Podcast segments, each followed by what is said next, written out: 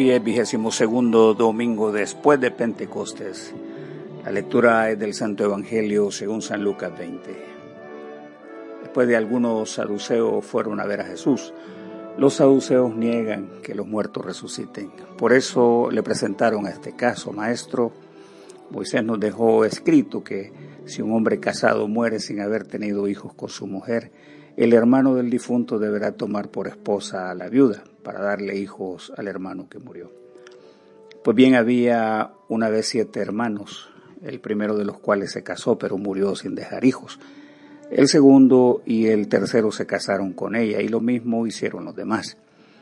Pero los siete murieron sin dejar hijos. Finalmente murió también la mujer. Pues bien, en la resurrección, ¿de cuál de ellos será esposa esta mujer? Si los siete tuvieron, estuvieron casados con ella. Jesús les contestó, en la vida presente los hombres y las mujeres se casan, pero aquellos que Dios juzga, que merecen gozar de la vida venidera y resucitar, sean hombres o mujeres, ya no se casarán, porque ya no pueden morir, pues serán como ángeles y serán hijos de Dios por haber resucitado. Hasta el mismo Moisés en el pasaje de la zarza que ardía nos hace saber que los muertos resucitan. Ahí dice que el Señor es el Dios de Abraham, de Isaac y de Jacob. Y Él no es Dios de muertos, sino de vivos, pues para Él todos están vivos. Esta es la palabra del Señor. Jesús, vida y resurrección. Jesús, la carencia de fe de los saduceos, la confrontación del nuevo mensaje de Jesús y su persona continúan ante el incesante desacuerdo de los judíos. Tal parece que esta dinámica desde sus inicios resulta interminable, porque sus enseñanzas aún hoy día demuestran contradicciones y muchos refutan abiertamente tales verdades. Aún en estas circunstancias no cesa de enseñar para brindarnos luz en estos temas esenciales para nuestra fe en cuanto al significado de la vida y la resurrección. Los saduceos son los que muestran iniciativa para ver a Jesús. Se acercan con la idea de ridicularizar la creencia, la fe, la misma escritura y el Evangelio, o sea, el discurso más reciente del Maestro, y aprovechan para dejarlo mal parado a Jesús. En una franca alusión, Jesús hace la diferencia entre quienes rechazan su postura y quienes la aceptan con agrado. El evangelista escribe, yo les he comunicado tu palabra, pero el mundo los odia porque ellos no son del mundo, como tampoco yo pertenezco al mundo. Un excesivo apego al mundo nos distancia de la luz de su bondad. La enseñanza posiciona a los contrariados e incrédulos del mundo quienes tendrán sobradas razones para mantenerse al margen de la fe del Evangelio. Por un lado, muchos han preferido evitar la fe o creer en sus promesas por causa del mal que impera en el medio. Por ejemplo, las guerras, las injusticias, el imperio de la muerte, la enorme desigualdad entre los hombres, lo incierto de la vida futura, un testimonio certero y demostrable de la vida después de la presente, etc. Por otro lado, muchos aman la abundancia de esta vida material, por nada del mundo cambiarían las demandas del nuevo hombre que pide velar por el pobre, repartir bienes, anhelar las recompensas futuras por sobre las presentes. Así estos hombres desvirtúan con facilidad su misma fe, en este caso la judía, negando la posibilidad de la vida después de la presente. Esto mismo ha creado división en su manera de entender la eternidad. Se presentan ante Jesús con una ironía al presentar un caso hipotético en donde una misma mujer resulta ser la misma para siete hermanos. Las enseñanzas de Moisés son el punto de partida. En el planteamiento se menosprecia la vida y la resurrección proclamada por Jesús. Y en la lógica de sus enseñanzas formulan una pregunta utilizando la lógica de los filósofos griegos. Y entonces, ¿de cuál de los siete será la esposa? La idea planteada es importante, ya que nos coloca a todos en el umbral de la fe, la entrada de la vida, la muerte, la esperanza en Dios. Estos hombres parece como ufanarse en su incredulidad, muy brillantes en su razonamiento. La carencia de fe parece eh, un orgullo que pavonean ante los demás. Prefieren la indiferencia al futuro eterno. Almacenan la idea de disfrutar los bienes pasajeros y desestimar los bienes eternos.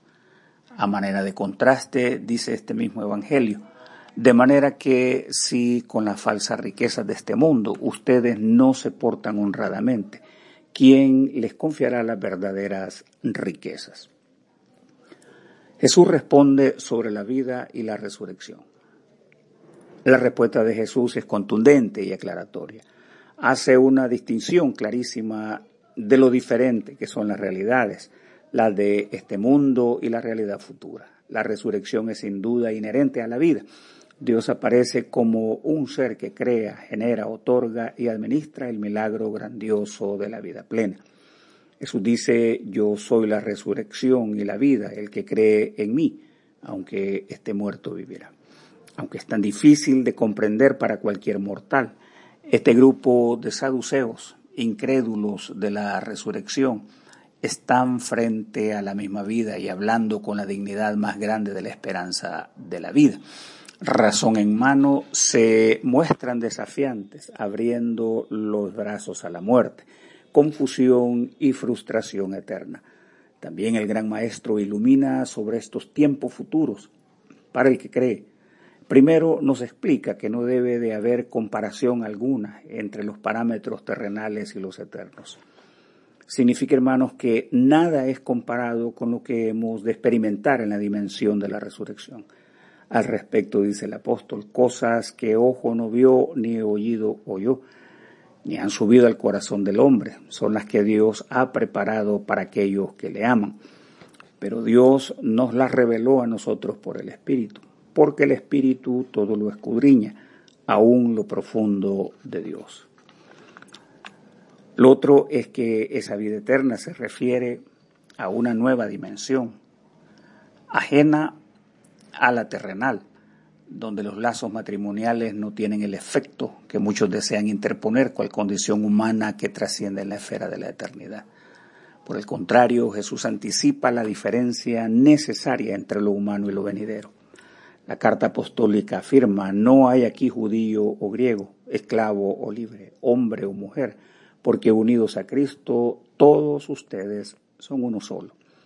Lo que quiere indicar es que en esta vida Dios nos prepara con su Evangelio para ver de lejos la inmensidad de lo que la vida nos depara en contraste con un mundo donde todo nos divide, las ideas, las tendencias, las instituciones, etc. En Cristo todo nos une. Y finalmente, eh, los resucitados ahora asumen su realidad verdadera. El Señor dice que seremos una espiritualidad semejante a los ángeles descritos en la Escritura.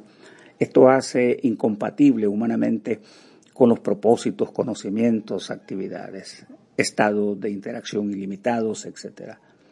En general, se deduce que debemos someternos a nuevos e intensos aprendizajes en ese marco señalado por el Evangelio de Jesucristo.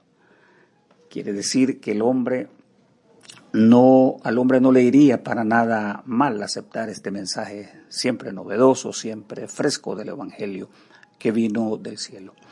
Esta revelación nos prepara en la visión de lo que viene, en la superación de la vida que ya hemos experimentado en Cristo Jesús.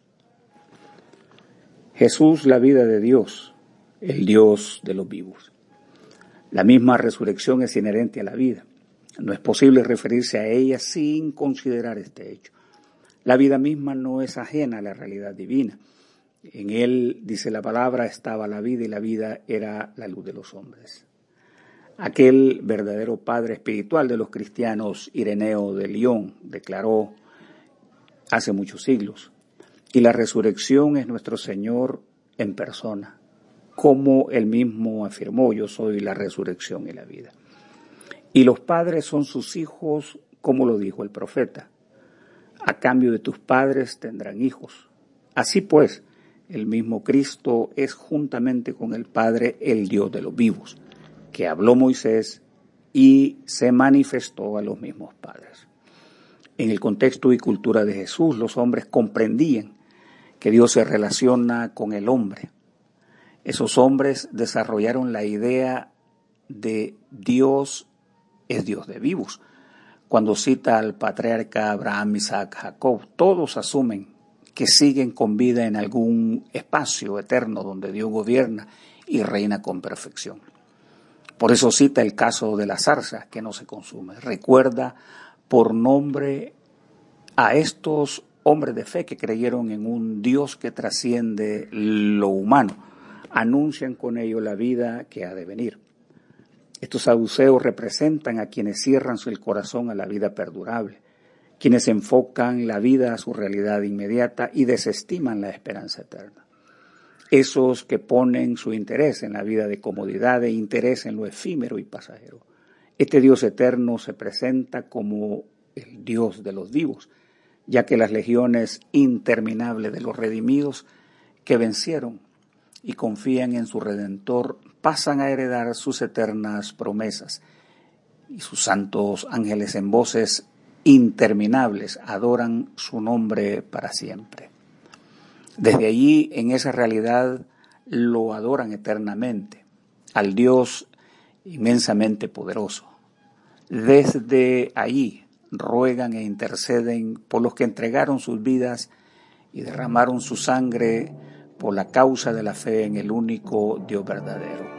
Son los que llegaron triunfantes de la gran tribulación, los que creyeron, los que blanquearon sus culpas en la sangre del Cordero, los que interceden y están día y noche ante el Dios vivo. Oremos. Oh Dios cuyo bendito Hijo vino al mundo, para destruir las obras de Satanás y hacernos hijos de Dios y herederos de la vida eterna.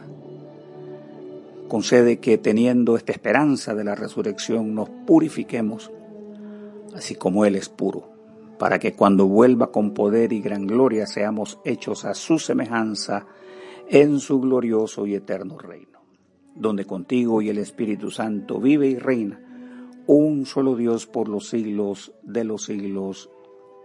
Amén. Y que la bendición de Dios Todopoderoso, Padre, Hijo y Espíritu Santo, desciendan sobre vosotros y os acompañe siempre. Amén.